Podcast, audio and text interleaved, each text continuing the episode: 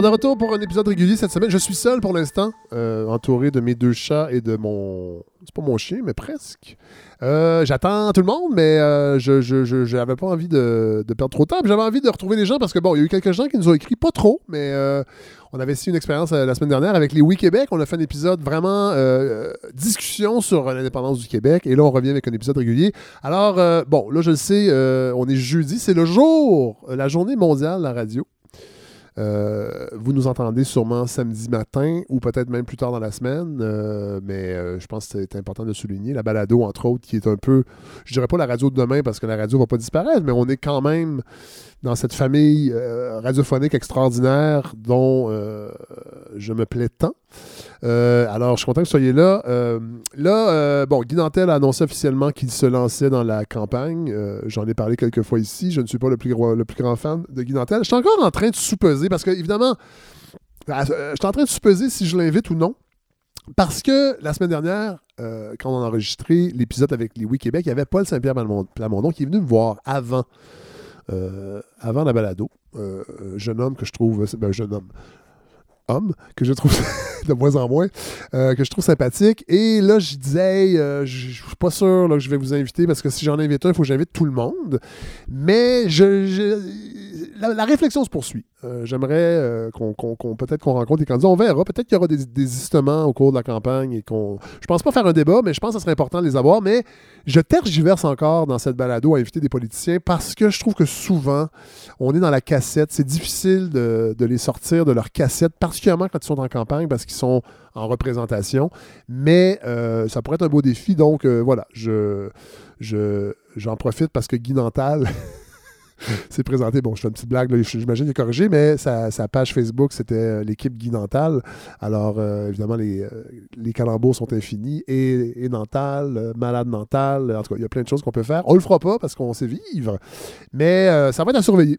Donc voilà, là aujourd'hui, cet épisode va être assez costaud. On va avoir Andréane, euh, Andréane Bissonnette de la chaire Raoul Dandurand qui va revenir sur ce qui s'est passé, entre autres, dans l'investiture démocrate au New Hampshire en Iowa. On a Godefroy Laurando qui va nous euh, faire un petit retour. Il y a des gens qui ont écrit euh, cette, semaine euh, par rapport à sa chronique d'il y a deux semaines sur le coronavirus où il disait que la Chine était exemplaire dans sa gestion, tout ça. Ben bon, les choses ont changé depuis. Il va faire un petit retour là-dessus et il va nous parler, je crois, de euh, sa situation personnelle euh, vis-à-vis de l'utilisation de la voiture, entre autres, et ce qui se passe aussi avec les manifestations euh, dans l'ouest du Canada par rapport euh, au, euh, au et au pétrole. Et on va avoir surtout, ça je suis bien content, un gros bloc sur le film Mafia Inc.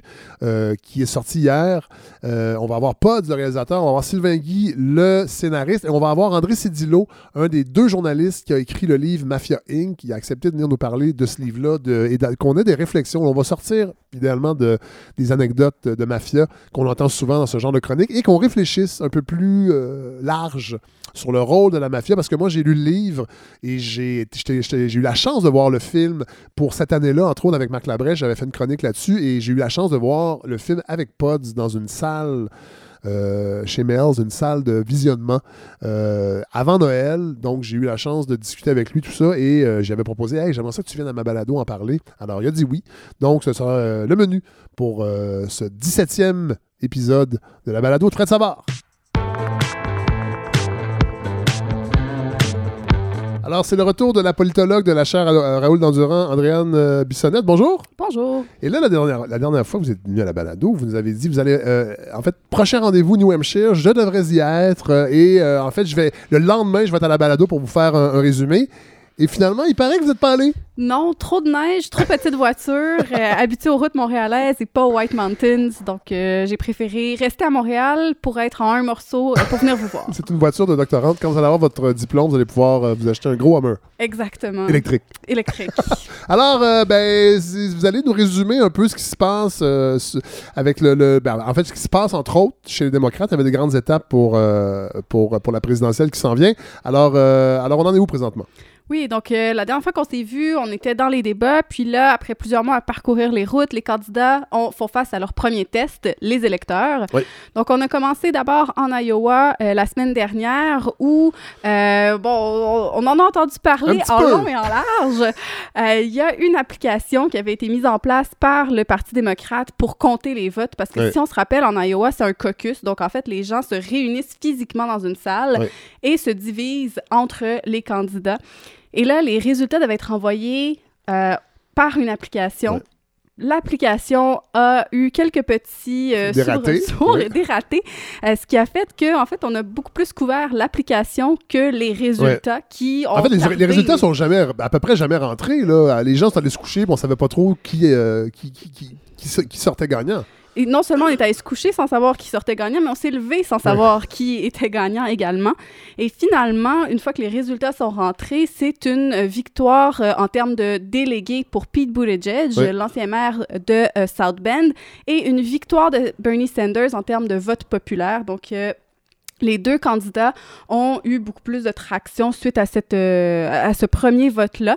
Cette Là, bonne- on parle de vote populaire, c'est les, les électeurs démocrates. Exactement. pas c'est pas un- une, préélection. Là, je sais que ça, ça a l'air des questions très, très simplissimes, mais ça reste... Mon Dieu que c'est complexe, tout ça.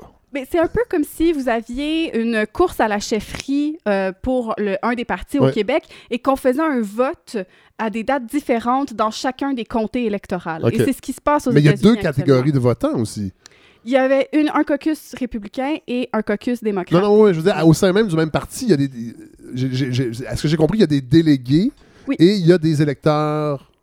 Les électeurs vont en fait octroyer un nombre de délégués qui Oui. vont se rendre à la Convention démocrate en juillet et qui vont, euh, si on veut, le, donner le, le- le choix populaire Oui. euh, lors de la Convention. Et celui qui aura le plus de délégués sera celui qui, euh, qui remportera l'investiture, effectivement. D'accord. Euh, et donc, euh, en Iowa, il y a eu donc une victoire de Buttigieg, une, une bonne performance de Sanders également, mais ce qui a surpris, c'est Amy Klobuchar qui a très bien fait euh, en Iowa. Et à ce niveau-là, on peut euh, entendre les, les- les mots, en fait, de, de Mme Klobuchar. We know there's delays, but we know one thing. We are punching above our weight. Et comme l'a dit Mme Klobuchar, elle a eu une performance qui a surpris à la fois les analystes et euh, la population. Et c'est une performance euh, positive qu'elle a amenée aussi au New Hampshire, où elle a très bien performé euh, dans le débat. De l'autre côté, ceux qui ont moins bien performé en Iowa, euh, on a eu euh, Joe Biden, mais euh, pour sa campagne, sa campagne en fait a profité du cafouillage parce qu'on a tellement parlé de Parce qu'il l'application. aurait pu être le grand perdant de cette soirée-là si les résultats avaient été dévoilés comme prévu, au moment prévu. Absolument. Donc, si on avait eu les résultats le soir même, le lendemain, on aurait parlé d'une part de Pete Buttigieg et de l'autre de Joe Biden, qui, on s'attendait à ce qu'il fasse très bien euh, en Iowa. Et finalement, il, il a quand même profité de cette absence de couverture-là pour un peu camoufler euh, cet échec-là. Mais la semaine suivante, ça n'a pas été aussi facile de, camoufler euh, l'échec de la campagne de Biden au New Hampshire parce qu'encore une fois, on a eu une soirée qui a été très difficile. Euh, Biden qui a terminé en cinquième place euh, Ah ouais. au niveau des, des électeurs. Donc, on a eu une victoire prévisible pour Bernie Sanders, suivie d'une deuxième place pour Buttigieg. Et la grosse surprise, encore une fois, Amy Klobuchar en bonne troisième, qui a eu une, une soirée vraiment très, très intéressante. Mais qu'est-ce que ça peut, qu'est-ce que ça peut vouloir dire, ça, pour Mme Klobuchar, de, de- deux conventions où elle termine troisième? Est-ce qu'elle peut prétendre à éventuellement... euh, Est-ce qu'elle est en ascension ou elle ne fait, ne fait que bonne figure parce qu'on s'attendait pas à ce qu'elle soit là? Elle, elle fait bonne figure, mais elle, elle a aussi une ascension parce qu'en fait, lorsqu'on a sondé les gens à la sortie des urnes, on leur a demandé à- à- est-ce que le débat de vendredi au New Hampshire a eu un impact sur votre décision? Et parmi les électeurs de Klobuchar, on a dit le débat a vraiment eu une très grande influence Ouais. dans leur choix. Ce qui fait qu'on voit que Amy Klobuchar, lorsqu'elle performe bien en débat, ça, ça a un impact direct sur sa popularité et sur le fait que les gens la reconnaissent et euh, en fait, connaissent mieux ses idées et Ouais. son nom également. Est-ce qu'elle se positionne pour la prochaine étape, la prochaine prochaine élection? C'est-à-dire qu'elle se fait connaître là pour la prochaine présidentielle, pas qui s'en vient, mais l'autre dans quatre ans? C'est une possibilité, mais il y a aussi toute la question, lorsqu'on a une campagne électorale, même si on n'est pas le- la personne qui finit par obtenir l'investiture, il y a toute la question des postes au sein de l'administration. Ouais. Si vous regardez le- lors des euh, primaires des, euh, républicaines, Ben Carson, qui aujourd'hui fait partie du gouvernement de Donald Trump, était un candidat qui a fini par se Ouais, ouais, retirer. Euh, également, il y a toute Mais- la question mais de la vice-présidence. Il oui, exactement. Oui, et on se fait connaître à l'extérieur de, de son... du. Midwest, exactement, oui. Bon, Joe Biden, euh, est-ce que c'est une dégringolade qui était prévue ou c'est pire que ce que les, les experts euh, voyaient venir? Au New Hampshire, on s'attendait à ce que euh, Joe Biden ne remporte pas la primaire. C'est un État qui est voisin du Vermont, donc la victoire de Bernie Sanders était prévisible. Par contre, d'avoir une cinquième place derrière Klobuchar, derrière Warren, qui performait moins dans les sondages également, ça, c'est quelque chose qui peut faire plus mal. D'autant plus que dans les- dans l'histoire récente de la présidentielle, de ne pas remporter ni l'Iowa ni le New Hampshire euh, augure très mal pour une nomination au niveau du parti. Du côté de la campagne de Biden, on est prudent et on dit qu'en fait, on, mise beaucoup sur les prochains États qui s'en viennent, que sont le Nevada et la Caroline du Sud. Et même euh, mardi soir, alors que les autres candidats étaient euh, au New Hampshire et célébraient, Joe Biden était déjà en Caroline du Sud et continuait sa campagne à ce niveau-là. Donc, ça va être de voir dans les prochains rendez-vous euh, qu'est-ce qui va se passer, d'autant plus que du côté de Amy Klobuchar et de Pete Buttigieg, le soutien au- euh, auprès de la communauté afro-américaine et latino-américaine n'est pas aussi fort qu'au sein de la communauté américaine blanche, Ouais. Euh, ce qui fait que ça va être plus difficile dans les États à venir qui sont beaucoup plus diversifiés que le New Hampshire et l'Iowa. Donc, pour, les, pour ces trois campagnes-là, en fait, les prochains rendez-vous vont être vraiment importants pour la suite des choses. Mais ce qu'on a vu, c'est qu'après l'annonce de trois candidats de quitter, qui ont quitté la course mardi soir, les cinq candidats qui euh, mènent actuellement ont dit qu'il n'y aurait pas d'annonce quant à leur- la- la- le futur de leur campagne Ouais. avant le super mardi, qui est le 3 mars. Euh, Peut-être nous rappeler, surtout pour moi, qu'est-ce que le Super Mardi? Donc, le Super Mardi, en fait, c'est euh, un peu comme le Super Bowl des élections américaines Ouais. en termes des primaires et des caucus. C'est-à-dire qu'on a une pluralité d'États qui ont décidé de euh, mettre leur primaire ou leur caucus la même date. Ah, Donc, OK. Mardi, le 3 mars, on aura une- un, un nombre beaucoup plus important d'États qui vont voter euh, tout en même temps la même soirée. Et ce qui est intéressant... Dans les deux parties? Dans les, les primaires et les caucus sont dans les deux parties, mais certaines primaires républicaines ont été annulées parce qu'on on se rallie derrière euh, le président sortant. Ouais. Euh, mais ce qui est intéressant, c'est que euh, le Super Mardi est, est encore plus gros cette année. La Californie a décidé de déplacer sa primaire de début juin pour l'amener au Super Mardi. Donc, un gros morceau. Elle a, devan- euh, elle a devancé, en Exactement. fait. OK. On a devancé les, les primaires. Donc, ça va être un gros morceau là, le 3 mars et qui, qui pourra avoir un impact là, sur la suite des choses pour certaines campagnes. J'ai deux questions. Euh, J'ai entendu, je pense Yves Boisvert cette, euh, semaine euh, à Midi Info qui disait que Bernie Sanders était de plus en plus, pas mal vu, mais dérangeait au Parti démocrate parce qu'on trouvait qu'il est en train de cultiver une espèce de, ben, de, de culte de la personnalité. Il est en train de rendre le Parti démocrate sectaire. Est-ce que c'est quelque chose qui, se sent pour quelqu'un comme vous qui suivez cette, cette campagne de, de près? Mais en fait, aux États-Unis, le fait d'avoir deux grands Parce qu'en fait, en fait, on, en fait, on, on- on lui reproche de ne pas être un vrai démocrate.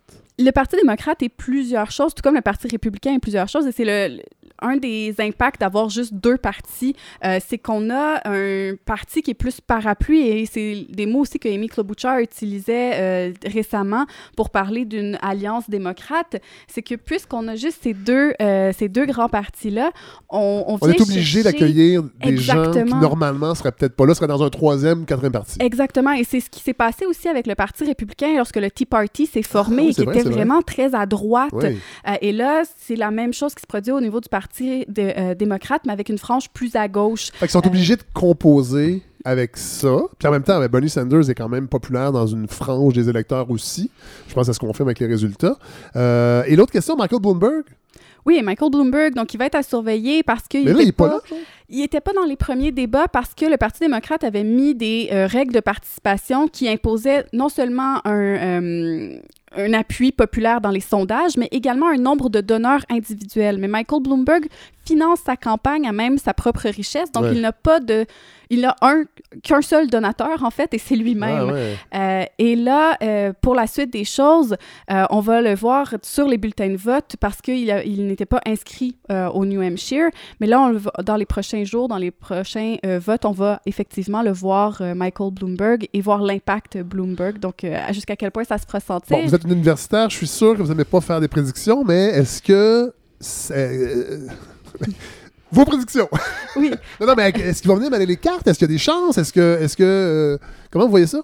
Euh, donc, c'est sûr qu'au niveau de- du vote plus modéré, on vient diviser aussi ce vote-là et on l'a vu. Donc, euh, les, les électeurs euh, de Pete Buttigieg et de Amy Klobuchar au New Hampshire étaient très similaires. Et là, on a également au niveau de Biden. Donc, on vient un peu plus de découper Ouais. les électeurs à ce niveau-là.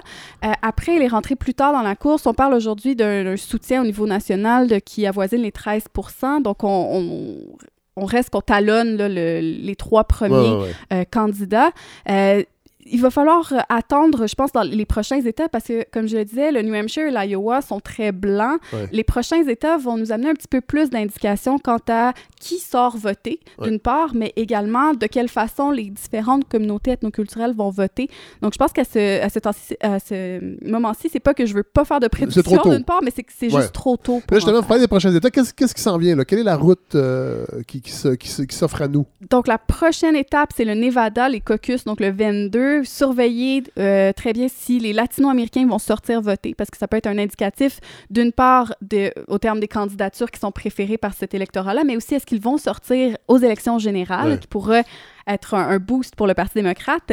Et l'autre rendez-vous, Est-ce ce que sera- traditionnellement, c'est une clientèle qui, euh, qui, qui se, qui se rend aux urnes? Non, c'est- et c'est ça qui sera intéressant de regarder, c'est qu'en 2018, lors des élections de mi-mandat, on a eu une participation euh, supérieure des latino-américains, mais historiquement, on les appelle le géant qui dort Ouais. parce que euh, c'est un groupe qui a un potentiel euh, politique très fort, mais qui ne sort pas voter, qui a Ouais. des taux de participation beaucoup plus faibles que la moyenne. Ouais.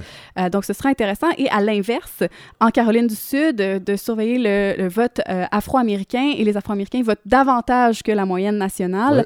Donc, pour Joe Biden, il y a De tout- beaucoup... Toutes les clientèles euh, réunies? Ah oui? Exactement. Donc, les, les Afro-Américains sont le groupe ethnoculturel qui vote au plus fort pourcentage de participation.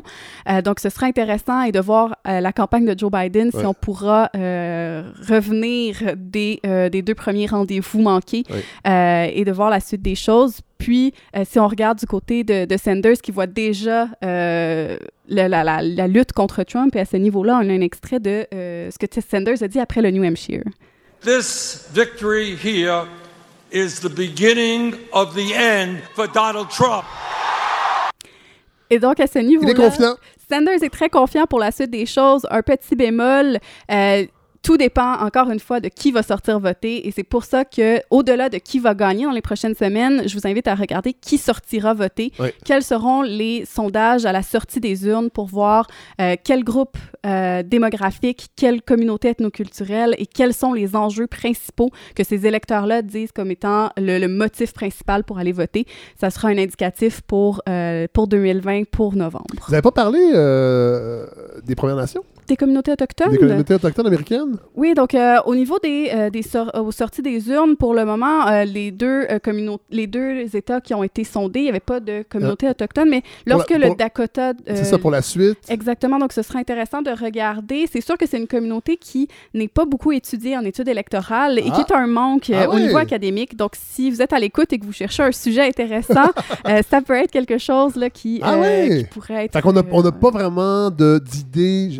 Euh, en fait, on n'a pas d'idées, j'imagine qu'on en a un peu, mais on, si on peut étudier, est-ce qu'on sait si c'est s'ils participent, c'est une clientèle qui participe euh, au scrutin euh, électoral? Ça dépend des communautés. On peut pas les mettre tous Évidemment. dans un même, euh, dans, un même chapeau. Oui. Euh, si on pense notamment au- à la communauté Tono Udam qui est en Arizona et qui est particulièrement opposée au mur frontalier actuellement, ils sont très vocaux et ils sont très actifs. Ils vont à. Washington pour essayer d'avoir une représentation. Donc, ce sera intéressant de voir s'ils seront actifs aussi durant la campagne. Et également, on, a, on a vu dans les, les dernières années à Standing Rock. Et euh, la- le président Trump vient euh, d'annoncer officiellement que euh, certains secteurs protégés en Utah ne le seront Ouais. plus, incluant des monuments nationaux. Donc, la suite des choses sera intéressante à ce niveau-là aussi. Alors, en conclusion, est-ce que j'ai- cru comprendre que vous seriez peut-être une fan de hockey parfois? Oui, tous les jours. et je regardais la, la saison du Canadien cette semaine et les élections américaines en même temps. Et je me disais que les élections américaines me semblaient beaucoup plus euh, excitantes, euh, remplies d'excitation, de surprises et de rebondissements que euh, la saison des Canadiens, malheureusement. Et donc, pour le moment, si vous cherchez un petit peu de, de- de piquant dans vos soirées, de regarder le 22 février le caucus de, du Nevada lorsqu'on sera dans la capitale du vice. Puis nous, ben, je pense qu'on va se, on va se revoir après le Super Mardi. Je pense que ça serait une bonne, euh, une bonne échéance. Donc, euh, la semaine du 3, je sais pas quel jour, c'est ben, c'est un mardi en fait, donc le jeudi. Euh, on pourra vous entendre avec vos euh, analyses toujours très intéressantes. Merci, André Missonnette. Merci.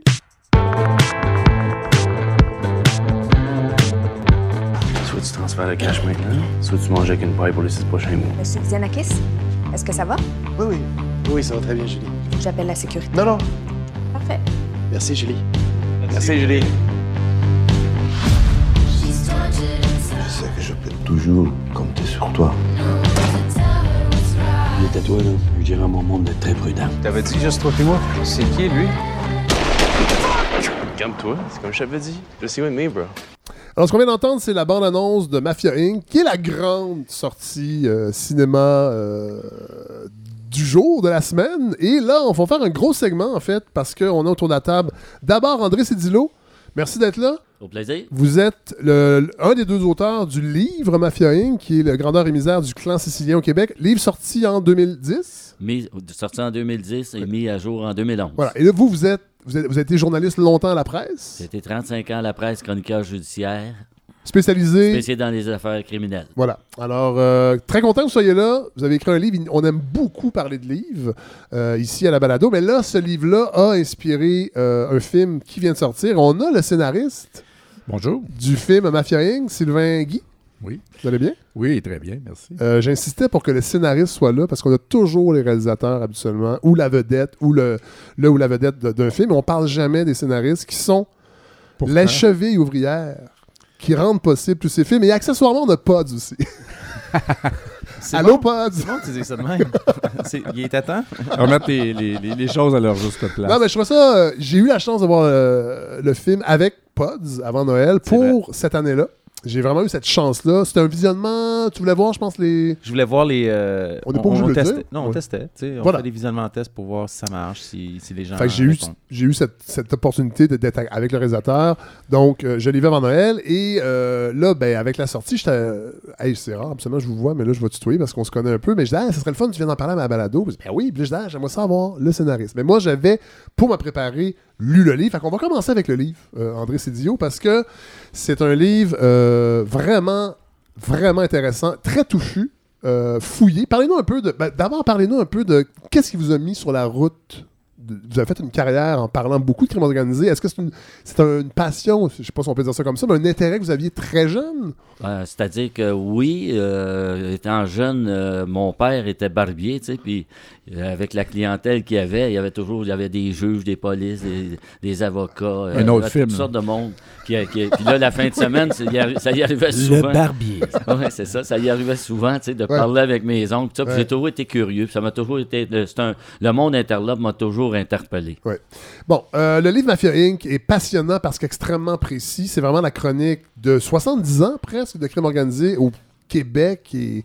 Parce qu'il y a des événements qu'on recule beaucoup. Oui, c'est l'ascension du clan Risuto.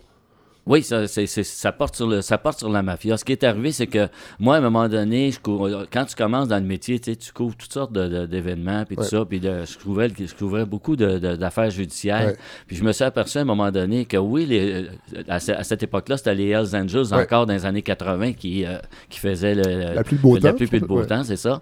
Donc, mais je me suis aperçu à un moment donné que, les- que la mafia, c'était beaucoup plus important que, que le Peut-être crime organisé. Moins à l'avant-plan, médiatiquement parlant, mais plus tentaculaire. Exactement, c'est ça. La- force de la mafia, c'est son réseau de contacts. là. Puis surtout, c'est ses contacts, non pas seulement dans le milieu criminel, mais dans le milieu des affaires. Ouais. Et c'est ça, au fil des années, que tu, co- que tu, tu finis par comprendre, mais que tu veux dénoncer le plus. Parce que, tu sais, qu'ils importent de la drogue à, à coût de 300 kilos, Ouais. la police est toujours sur leur talon. Ouais. Mais les hommes d'affaires qui travaillent pour eux autres, Ouais. soit comme prête-nom ou autrement, et les, et oui, ça va jusqu'en politique, Ben parce que c'est grâce à ces gens-là que eux autres, euh, euh, grâce à ces gens-là, de- de- des hommes d'affaires ou tous ceux qui, qui tournent autour d'eux autres, qui est des hommes à cravate, là, qui, qui font, qui influencent, puis qui puissent la corruption, le pouvoir de corruption de la mafia vient de là. Tout à fait. Là, je fais une mise au point parce que quand j'ai parlé à des connaissances euh, qu'on allait parler de Mafia Inc., les gens disaient Ouais, mais t'en as pas déjà parlé à ta balado avec euh, le journaliste euh, Félix Séguin? J'ai dit Non, ça c'est PLQ Inc. Les gens mélangeaient les deux. Évidemment, c'est un peu. Les deux, bran- Ben, C'est-à-dire les que, deux branches d'un même arbre. c'est-à-dire que PLQ, PLQ Inc., là, ça, c'est le crime très bien organisé. Oui, voilà. Ouais, c'est bien dit, ça. Voilà. Il n'y aura pas de film sur celui-là. Et je tiens à dire aussi, je remercie l'éditeur qui est les éditions de l'Homme qui a inclus un organigramme. Parce que c'est quand même difficile à suivre. C'est un peu comme les romans de Dostoevsky. hein. Ça prend un organigramme pour qu'on comprenne exactement qui fait quoi et qui est relié à qui. Mais est-ce que tout le monde a deux prénoms, trois Ouais, noms de famille, euh, un peu. un surnom? Un peu. Et Ouais. souvent le même nom de famille. Ouais. ouais. Oui. C'est surtout à cause des liens du sang qu'il y a, puis eux autres, ils se marient entre, ils se marient entre, entre cousins et cousines Oui. et tout ça. C'est ça qui devient compliqué. Aujourd'hui, 2000 on est en 2020. Vous- évidemment, vous êtes. Vous suivez encore ça de près, j'imagine. Vous avez encore vos contacts. Qu'est-ce qu'on peut. Comment. Quelle place occupe encore la mafia italienne euh, en Amérique du Nord, même on pourrait dire, mais au Québec particulièrement Ben, disons que sur le plan criminel, là, c'est euh, les, c'est les Hells Angels qui ont pris le, le dessus. Là. C'est eux autres qui sont en contrôle à Montréal, là, de- de- à Montréal et dans tout le Québec, là, Ouais. sur- de la distribution de la drogue. Des activités criminelles. Et les, les- la, la- la débandade du clan sicilien, là, Ouais. sur, le- le- dont- sur lequel porte le livre, Ouais. la débandade, eux autres, c'est c'est le problème, c'est qu'à l'intérieur de la mafia, depuis quelques années, il y a un conflit pour prendre la place. Il y y a comme un vacuum, puis euh, le milieu interlope euh, n'aime pas ça quand il y a du vacuum. Ouais. Donc, euh, il y a toujours quelqu'un pour prendre la relève. Là, dans le moment, il y a, il y a- La mafia il y a un conflit. horreur du vide, Horreur comme, du vide. dit le proverbe. Voilà, c'est ça. Donc, euh, donc il y a des clans mafieux qui savent pas trop trop où se situer Ouais. dans le moment, puis qui il y en a d'autres qui veulent prendre le pouvoir, et c'est ça qui fait le conflit. Donc, mais la mafia reste quand même, selon moi, beaucoup plus dangereuse que les Hells Angels. Pourquoi? À cause de ses liens, à cause de son infiltration d'économie légitime. Ouais. Parce qu'eux autres, ils ont, des, ils ont un réseau de contacts. Ce qui est le but ultime du- de toute personne qui fait du crime organisé, c'est d'éventuellement de légaliser, ou en fait de rendre apparemment légal ses activités. C'est ça. Ils veulent légitimiser le- le- le- le- leur, l'argent Le fruit de leur l'argent crime, sale. ouais. Donc, ils investissent partout, puis tout ça, puis c'est ça qui est inquiétant. Euh, dans le moment, je peux vous dire que le centre-ville de Montréal, si j'étais encore journaliste, je fourrerais ça pas mal, toutes les acquisitions qui se font. Ah ouais, hein?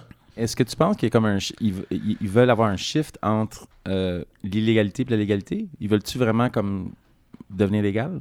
Ben, c'est, c'est, le but, tu sais, la, la vieille génération de, de mafieux. Comme dans le. Eux autres, là, ils ont beaucoup, beaucoup, beaucoup de sous. Ouais. Tu sais, eux autres, là, le- le- le- la mafia, là, c'est pas d'importer de la drogue là, qui, est, le plus- qui, est- qui est le plus difficile pour eux autres, c'est de blanchir leur argent. Ouais. Mais D'où là, l'achat d'immeubles. Exactement. Ben, ils investissent dans tout. Sauf que, sauf que, dans, sauf que là, la vieille génération, ils ont tellement d'argent, eux autres, que là, c'est ça qui est inquiétant pour nous autres. Mais là, t'as- pendant ce temps-là, tu as la nouvelle génération qui, eux autres, là, ils en rentrent. C'est eux autres qui rentrent la dope. Là. Ouais. Fait que eux autres aussi, un jour, vont pouvoir investir. On- ça va s'arrêter quand, tout ça, là? Bon, dans, votre, dans votre livre, évidemment, on parle du clan Risotto, on parle du Québec, mais on va plus loin. On, on va remonter aux origines. Entre autres, 1931, création de la commission à New York euh, par euh, Lucky Luciano. Parlez-nous un peu de Lucky Luciano, qui est un personnage quand même mythique. Lucky Luciano, c'était, c'était le, le- le- mafieux le plus. euh, qui, avait, c'est lui qui contrôlait le port de New York. Oui. C'est, lui qui, c'est lui qui, finalement, il, s'est, euh, il, a été, il a été expulsé des États-Unis puis s'est ramassé en Italie. Oui. Puis là, bon, ben, il, a, il a aidé, il a aidé les, durant la Deuxième Guerre mondiale. Lui, il a été une précieuse aide pour les Américains. C'est pour ça qu'on pense qu'aujourd'hui, Lucky Luciano, après ça, il a peut-être eu des petites faveurs. Ah mais ouais. On l'a laissé passer mais, pas lui, mal. mais lui a créé la commission, c'est-à-dire ce qu'on voit dans le parrain, entre autres, c'est-à-dire l'espèce de d'organisation pour ah, cesser la chicane et entre les familles. Elle- Euh, et euh, faire en sorte que ben, c'est New York qui était l'épicentre de la mafia en Amérique du Nord et, le, et, et Montréal se rattachait à une des familles de cette commission. C'est ça. c'est Est-ce que j'ai bien compris? Finalement, ces commissions-là sont. Il y, en a eu, il y en avait une aussi en Sicile, il y en, a- il y en avait une euh, à New York, il y en avait aussi une à Montréal. Il y avait une forme de, de, de, de table, Oui. de, de table des, des différentes organisations criminelles à Montréal parce que c'est un must, ça. Parce que dans le milieu criminel, il y a tellement de, il y a, il y a tellement d'argent à faire. Il y a des territoires. Il faut que tout le monde ait des territoires. Il faut que tout le monde respecte les règles. Sinon, ça va être le chaos. Donc, ça prend quelqu'un de charismatique, comme on a vu dans le livre Mafia Inc., Oui. avec, puis dans le film, avec Vito Rizzuto, Oui. qui lui, c'est- lui, sa charge, c'était justement de, de régler les conflits entre les différentes familles mafieuses Oui. et aussi avec les autres organisations criminelles. Oui. Parce qu'à Montréal, il y avait, entre autres, la gang de l'Ouest, euh, il y avait des motards. Euh, sinon, c'est c'est- les grandes organisations à Montréal ça. sont je vais caricaturer. Tu sais, Vito, quand ils, sont, quand ils ont pris le pouvoir à Montréal au début des années 80, ils ont dit à tout, il a dit à tout le monde, comme on le voit dans le film d'ailleurs, les boys, on va arrêter de se, de chicaner parce que ça attire la chaleur de la police. On va faire de l'argent. Ouais. On va tous s'entendre ensemble. C'est ça qui s'est passé. Donc, lui, il a par- lui euh, les, les, les Hells Angels à l'époque, qui étaient comme euh, le- l'équivalent des gangs de rue, c'était des bombes. Donc, Et il y avait des chicanes en intra-motards, entre autres avec les Hells Angels, les Rock Machines. Il y avait, il y avait, y avait des tensions intra-motards. Ça, c'est arrivé plus tard. Ouais. C'est arrivé dans les années 90 Ok. parce que là, les Hells, eux autres, étaient devenus, euh, étaient assoiffés Ouais. de territoire. Donc, ils ont dit, écoute, les Rock Machines, c'est pas des motards, ça, alors qu'eux autres prétendaient en être. Et c'est là que la chicane a pris, puis on dit, on va, on va les chasser. Mais euh, pendant, auparavant, Vito Rizzuto, lui, ce qu'il avait dit à tout le monde comme ça, les Hells qui étaient comme des bombes, Ouais. euh, il y avait le gang de l'Ouest qui contrôlait le port, qui faisait des, qui était très actif dans, le, dans, dans les, les braquages et les, les détournements de camions de Ouais. marchandises et tout. Donc, euh, il y avait aussi les, les, les Colombiens. À cette époque-là, il y avait que ça commençait. Donc, euh, ils ont dit à tout le monde, on va tous s'unir, on va faire de la business, puis on va faire de l'argent. Euh, dans Mafia Inc., le livre, on va parler du film bientôt, euh, Pods et euh, Sylvain, mais euh, dans le livre, euh, ce qui est intéressant aussi, c'est que vous ramenez des événements. Pour moi, j'ai 48 ans, j'ai bon, euh, il y a des- la, la SECO, je ne l'ai pas vécu évidemment à la télé, ou je sais pas si ça, ça avait été télédiffusé, mais bon, Ouais. dans, dans les, les rapports de, de- des journaux. Mais vous rappelez des événements qui ont eu lieu, entre autres le scandale avant Navarier à l'Expo 67, ensuite au Jeux du Québec à Rouen-Noranda. Ça a l'air anodin, mais quand même, ça montrait le- le- le- le- l'avidité en fait du crime organisé à faire de l'argent à peu près dans tous les secteurs. Exactement. Le, but de- le but du crime organisé, de la, maf- de la mafia en particulier, c'est de faire de l'argent et euh, de l'argent pour l'organisation et non pas pour les à des fins pour les contribuables. Évidemment. Fait que les autres, c'est, ils sont dans tout. Là. Ils profitent de toutes les failles du Ouais. système pour euh, faire de l'argent. Ouais. Que ce soit l'assurance-emploi, les faillites frauduleuses, euh, nommez-les. La là. crème glacée, il y a- La- la- on apprend même qu'il y a eu une guerre de la crème glacée, pas très loin d'ici. Il y a des, Oui. il y a- des, il y a des, il y a des- chez Roberto en fait, il y a une bombe qui a été trouvée. C'est que, on n'imagine pas que la guerre de la crème glacée puisse être sanglante à ce point-là. Ben, c'est parce qu'eux autres, ils se mo- quand ils quand ils s'infilent dans, dans une, dans une euh, branche de l'industrie, eux autres, ils veulent avoir la- le but ultime, c'est de prendre le monopole. Ouais. La crème glacée, c'est un cadeau qu'ils ont fait au Arcurie, ça. Pour, euh, parce que le Arcurie a aidé les Siciliens à prendre le pouvoir. Ouais. Un- un il était un chauffeur de taxi, lui, Ok. puis il était. euh, tu comprends? Puis il, a, il a- il a Ils lui ont joué- donné il a- le dessert. C'est ça. c'est ça. c'est ça. Dans le chapitre 9, parce que là, tantôt, on a parlé un peu, euh, oui, il y a le crime organisé, il y a les hommes d'affaires qui sont complices de ça, qui, facilitent, en fait, qui donnent la marge de manœuvre, et il y a les politiciens. Et dans le chapitre 9, et d'ailleurs, vous en parlez aussi dans le film, euh, Opération Compote, c'est le nom du chapitre, vous donnez euh, un exemple de, de ces... Comment ces liens-là peuvent se manifester dans des, dispositions légales? En 80, là, je vais vous citer, en 1997, le gouvernement libéral de Jean Chrétien adopte une disposition législative obligeant la Commission nationale des libérations conditionnelles à libérer automatiquement tout criminel non violent emprisonné pour la première fois dans un pénitencier fédéral après le sixième de sa peine. Et là, vous écrivez qu'à l'époque, de nombreux policiers et avocats se demandent s'il n'y a pas eu du lobbying, du crime organisé, pour s'arranger. En fait, c'est une disposition qui favorisait les trafiquants et, les gens du crime organisé. Ah oui, écoute, euh, cette disposition-là, elle a été adoptée en 97, à peu près trois ans après que tous les, les- tous les, les principaux accusés, dont les avocats de la mafia, Ouais. Joseph Lagana et compagnie, qui avaient été condamnés à des, des peines d'emprisonnement de 8 à 12 ans de, de pénitencier. Et, euh, et puis, ces gens-là, euh, il y a eu, tout d'un coup, OK, on apprend que cette, euh, cette disposition-là dans la loi a, a- a été promulguée à Québec dans un bill omnibus qui, à l'époque, De 200 pages. ça- ça con- oui, eux autres, c'était à la page 33, euh, 33 je pense, c'était un petit articulet. Et puis, euh, et puis personne ne l'avait vu. Même les avocats euh, spécialisés en droit carcéral à l'époque étaient, à l'é- à l'é- à l'époque, étaient contre cette disposition-là qui avait été discutée Ah, quelques années auparavant, mais ils l'ont quand même introduit dans le code. Puis, mais on n'a jamais su par qui, puis comment, puis pourquoi. Même si je suis allé en, com- en commission parlementaire à Ottawa, écouter le grand patron des services correctionnels qui était supposé d'en parler, n'a jamais parlé. Et là, je vois Sylvain et Pod, vous regardez, vous, vous, vous riez. Moi, je parle parce que c'est dans le film aussi, ça. Oui, c'est dans le film, mais c'est fait. juste- Moi, c'est quand il, quand il dit la page la page- 33, machin. C'est comme, je, je l'écoute aller, puis c'est comme ma Bible, là. Je, je, je capote bien. raide. J'ai encore des questions pour vous, Monsieur Cédillo, mais je vais tout de suite quand même aller voir Pods et, et Sylvain parce que moi, il y a une- bon, premièrement, Pods, euh, j'imagine que c'est un fantasme. Est-ce que c'est un fantasme pour tout réalisateur de faire un- avoir les moyens de faire un film comme ça euh, Euh, avec, avec la, la- la mafia comme. Je sais pas euh, si c'est le fantasme de tous les réalisateurs. C'est certainement le fantasme de plusieurs réalisateurs Est-ce que et réalisatrices. Euh, non, en fait, c'était pas le mien. J'étais pas comme genre, je suis pas parti euh, ma carrière en me disant je vais faire un film euh, Ouais. de, de mafia un moment donné. Mais c'est sûr que quand ça t'arrive, quand, quand le livre t'est donné de même, puis euh, tu fais. euh, parce que moi, ça a commencé avec le livre. Euh, Donc, tu as lu le livre? J'ai lu le livre. Ok. Puis, euh, ben, Comme ça, là.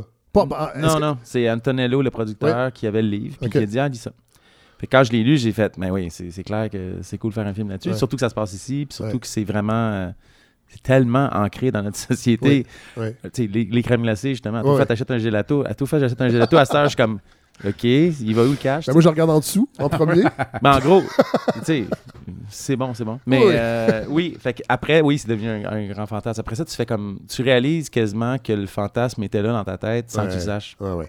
Est-ce que euh, j'imagine qu'il y a quand même une difficulté parce qu'il y a eu de grands films, il y en a eu beaucoup, Ouais. de pas vouloir faire ce qui a été fait, puis en même temps, ben, il y a des, quand même des codes à respecter pour que ça reste. Ben, je me rappelle un moment donné, euh, une conversation qu'on a eue avec Sylvain. Mhm. Euh, on était autour d'une table, puis il m'a dit euh, Chris, comment. on- euh, ouais, je peux sacrer Ouais, ouais, ouais, ouais. C'est recommandé même. Ok, ben tabarnak.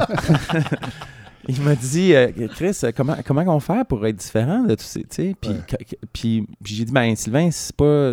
On, on les a pas fait, nous autres, ces films-là. C'est notre film qu'on va faire, fait que ça va être notre tête à nous autres. C'est ce que Pierre Huet avait dit. Hein? Tout a déjà été fait, mais pas par moi. Mais c'est ça. C'est pas comme prétentieux, c'est juste à, à bon ou à tort. Ça se peut que le film soit poche. Ouais. Mais je veux dire, à un moment donné, c'est pas. C'est nous autres qui allons le faire, puis on va le faire avec nos sensibilités à nous autres. Ben justement, Sylvain Guy, euh, scénariste du film, euh, moi j'ai lu, j'ai lu le livre en premier parce que je savais que j'allais voir le film. J'avais aucune euh, information comment ça allait se dérouler à, l'écran. Moi je m'attendais à une transposition parce qu'évidemment on est dans la fiction avec le film. Comment on fait pour partir de ce livre-là qui parle de personnes qui existent réellement, certaines beaucoup décédées mais encore vivantes, évidemment qui sont euh, qui font partie du crime organisé. Comment on fait à partir d'un livre comme ça, très touffu, très dense, pour en faire un scénario qui va intéresser le plus grand nombre de gens possible? Ben, on déprime un peu au, au départ parce que j'ai moi Antonello m'a donné le livre aussi. Je l'ai lu, puis c'est un peu comme si on me disait ben, prends un livre d'histoire du Canada, puis Ouais. fais un film. C'est ça. Alors, euh, ben non, il faut faire des choix, tout simplement. Et euh, dans mon cas, c'est que j'ai lu le livre, puis en le lisant, je commençais à me poser des questions, à savoir comment j'allais l'adapter. Et à un moment donné, je prends un café avec un ami euh, italien que, que Pod connaît, dont je tairai le nom ici, Ouais. qui lui. Euh, Serge Postigo? non, c'est plus authentique que ça, le film. c'est ça. Alors, c'est ça. Donc, je vais prendre un café avec lui. Et lui, son, son père est arrivé ici, euh, un Italien, il habitait à Saint-Léonard. Puis à un moment donné, il a dit Bon, je ne veux pas élever mes enfants euh, à Saint-Léonard. Ouais. Fait qu'il déménage à Laval. Euh, à la même époque où tous les mafieux qui avaient un petit peu d'argent, qui étaient plus haut dans les hiérarchies, ont décidé de déménager à Laval. Ouais. Donc, lui est allé à l'école avec les Risuto. Ouais. Et euh, c'est devenu ses amis. Il allait- il- il- ce ce- type-là est toujours très près des. Lui-même n'est pas un bandit du tout, mais il est très près des Risuto. C'est ses chums. Ouais. Alors, euh, ça, ça m'a donné une idée. Tu sais, déjà, je me dis, ah, OK, ça, c'est intéressant. Quelqu'un qui fréquente une famille mafieuse, qui n'est pas lui-même mafieux. Ouais. Puis après ça, ben, l'idée, c'est tout- quand on fait un film au Québec, notre premier public, c'est plate à dire, mais c'est quand même des Québécois francophones. Oui. Donc, euh, je me suis dit, comment je peux m'arranger pour qu'ils puissent s'identifier au film.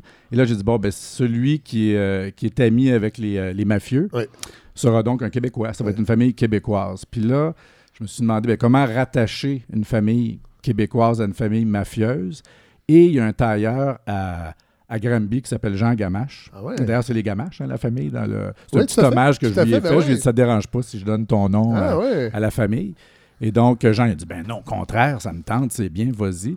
Et c'est vraiment une famille de tailleurs, euh, trois générations. Ah ouais. euh, et lui-même achète tous ses tissus dans la petite Italie. Donc, il m'a amené dans la petite Italie. Wow. Puis on, on est allé acheter, ben, il est allé acheter Ouais. ses tissus. Moi, j'ai rencontré les gens. Et euh, ben, tu sais, ça s'est fait un peu comme ça. Donc, moi, c'est un De- peu ça que je construis. de- À un moment donné, tu as le nez fourré un peu partout. Ah, puis tu ouais. cherches des. des Mais ça se sent à l'écran parce que, évidemment, si on lit ça sur papier, on se dit, mon Dieu, c'est crowbar, mais quand on voit le film, c'est absolument pas. C'est tout, tout glisse, tout est naturel, euh, c'est tout est- c'est très plausible, effectivement. Euh, c'est Ben, c'est- c'est c'est quand même ancré dans la Ben réalité. ben oui, dans- c'est d'autant plus plausible. Puis en même temps, je trouve que naturellement, ben, l'espèce de représentation de la mafia qu'on veut faire, euh, de notre mafia, ben, Ouais. elle se fait bien. tu sais, c'est- c'est- tout s'intègre s'intègre bien comme ça. Et euh, puis, je dirais juste pour revenir au, au livre d'André, c'est que oui, c'est sûr que c'est- tu peux pas faire un. Pas adaptable. Mais Non, non. euh, ce que j'ai fait, moi, le. le- le à moins de vouloir souvent- mourir. oui, ça c'est l'autre chose. Les noms ont été changés, Dieu merci. Mais, euh, mais, mais disons que, tu sais, s'il y, y a un hit à un moment donné dans le film, un, un meurtre ou un attentat, euh, un passage à tabac ou whatever, j'allais puiser vraiment Ouais. dans le livre. Ils sont tellement. Tu les inventes pas, là, c'est tellement bon. Ben, le personnage de, de- de Marc-André euh, euh, Vince Gamache. est inspiré, lui, de. C'est un composite. Oui, ouais. de deux personnages, dont un que moi j'ai reconnu en, en fait dans le livre. Non, Ouais. mais il, est- il est- c'est inspiré de deux Canadiens français qui, sont très, qui étaient très proches de Vito Rizzuto. Voilà. Euh, Sylvain, vous aviez fait avant, ben, je si les gens ont- qui suivent euh, la, la scénarisation des films, vous aviez fait Liste Noire. Oui. Euh, Monica la mitraille? Oui. Louis Cyr? Oui. Vous n'aviez jamais écrit de, dans sur l'univers euh, de la Non. mafia? Non, jamais. Êtes-vous jamais. fan de, de films de mafia? Oui. Et, ben, tu sais, comme tout le monde, Oui. on a tous vu les mêmes. Oui, oui. Mais non, moi, je suis un grand, grand fan de films noirs. Puis après, tous les films que vous venez de nommer, à part Ouais. Louis Cyr, là, c'est, Ouais. sont des films noirs. Quand même, oui. Et Mafia, c'est un film néo-noir, là, Oui. on dit. Mais Louis Alors- XVI, euh, j'ai trouvé ça noir, moi. Ah ouais? Ah ouais? C'était sombre. Mais il y a de l'humour. y y il y a de l'humour quand même dans Mafia Inc. Ben écoute, c'est, c'est, bizarre à quel point le monde rit pendant ce. Tu sais, je veux dire, puis même dans les places que je m'attendais pas, puis Ouais. ben là, je- puis là, la- ma première réaction, c'était comme, OK, ils sont pas supposés rire, pourquoi ils rient, ça marche pas, ça marche pas. Puis là, tu fais comme, oh non, je comprends, tu sais. Comme hier, c'était la première à, Oui. euh, Médiatique. hier soir. Oui, mercredi. Puis euh, on, était, là- on était là, moi puis Sylvain, puis, euh, puis ça riait vraiment beaucoup Ouais. dans la salle. Puis j'étais comme, puis il y a des bouts que j'étais comme, euh, ah, je, pensais que ça allait sourire, mais je pensais pas que ça allait rire. Fait Mais que là, c'est- ce que, ce j'ai vraiment aimé, c'est l'espèce de passage, ça rit, puis tout de suite après, Ouais. ça... Tout de suite après, il y a bang. Et, ça vient, mal. et ça vient beaucoup du personnage de Marc-André Grondin, qui a une dégaine. En tout cas, les, les scènes où on peut rire viennent souvent de ce que fait Vince ou de l'attitude de Vince. De l'attitude de Vince, puis ouais, parce que, tu sais, je veux dire, à un moment donné, Vince, quand il tabasse, euh, tu sais, moi je veux pas vendre de punch, Non, mais non. à un moment donné, il tabasse quelqu'un. Oui. Tu sais, on l'a modifié euh, à- à- quand on l'a tourné, mais dès l'écriture, était l'intention de cette scène-là, c'était une scène humoristique. Ouais, c'était- tout à fait. Ben, écoute, c'est drôle que tu mentionnes cette scène-là parce qu'elle est dans le livre. C'est vraiment une scène qui s'est- déjà passée. C'est Oui. qui, André? C'est euh, La, la scène euh, qui s'est passée à la place Ville-Marie dans la vraie vie. là. c'est Ouais. ça, oui, exactement. ouais, ouais. Puis en tout Ouais, cas, ouais. c'est- c'est un... C'est un homme d'affaires. D'ailleurs, grec, si, euh, Ouais, ouais, un- le nom n'est pas loin. Là, Ouais, lui, il se reconnaît, c'est sûr, Ouais. là-dedans. Puis, euh, fait que ça, c'était l'intention, mais en même temps, c'était aussi l'intention de finir ça sur une note euh, presque touchante. Oui. Puis, puis c'est, c'est- c'est le fun de shifter ça parce que c'est ça quand tu rencontres des gars ou des femmes qui sont dans ce milieu-là. Oui. Qu'est-ce que tu veux? Ils sont le fun. Ils sont charmants, ils sont tripants, ils sont drôles. T'as le Mais goût de prendre mais- une bière avec? Puis là, après ça, ils te racontent de quoi? Puis Ouais. tu fais Ah ouais, ok, attends, je viens Mais je euh, pense de que me la, rappeler. la- la fascination qu'on a pour cet univers-là, euh, c'est que justement, c'est qu'avant toute chose, ce sont des êtres humains. Mais oui. Et, mais eux, Mais c'est de la transgression Exactement. pure. je veux dire, et on, et on a à peu près tous un fantasme de transgression que parfois on fait dans divers domaines de notre vie. Jamais jusqu'à tuer quelqu'un ou importer de la drogue, mais on fait, on transgresse. Et eux le font allègrement. Puis si t'as une vie de marde, c'est sûr que ces gens-là peuvent devenir. Puis d'ailleurs, Ouais. je me rappelle quand on parlait au distributeur au début, tu sais, puis il, il voulait que j'aille le voir pour euh, y pitcher ma vision, Ouais. tout ça. Il dit, pourquoi, pourquoi tu veux faire un film de mafia? Puis j'ai- comme fait un, un gun avec mon doigt, puis j'ai mis d'en face. Puis j'ai dit, parce que j'aimerais ça faire ça, puis que tu me donnes le fucking rôle. Le, le-. Ouais.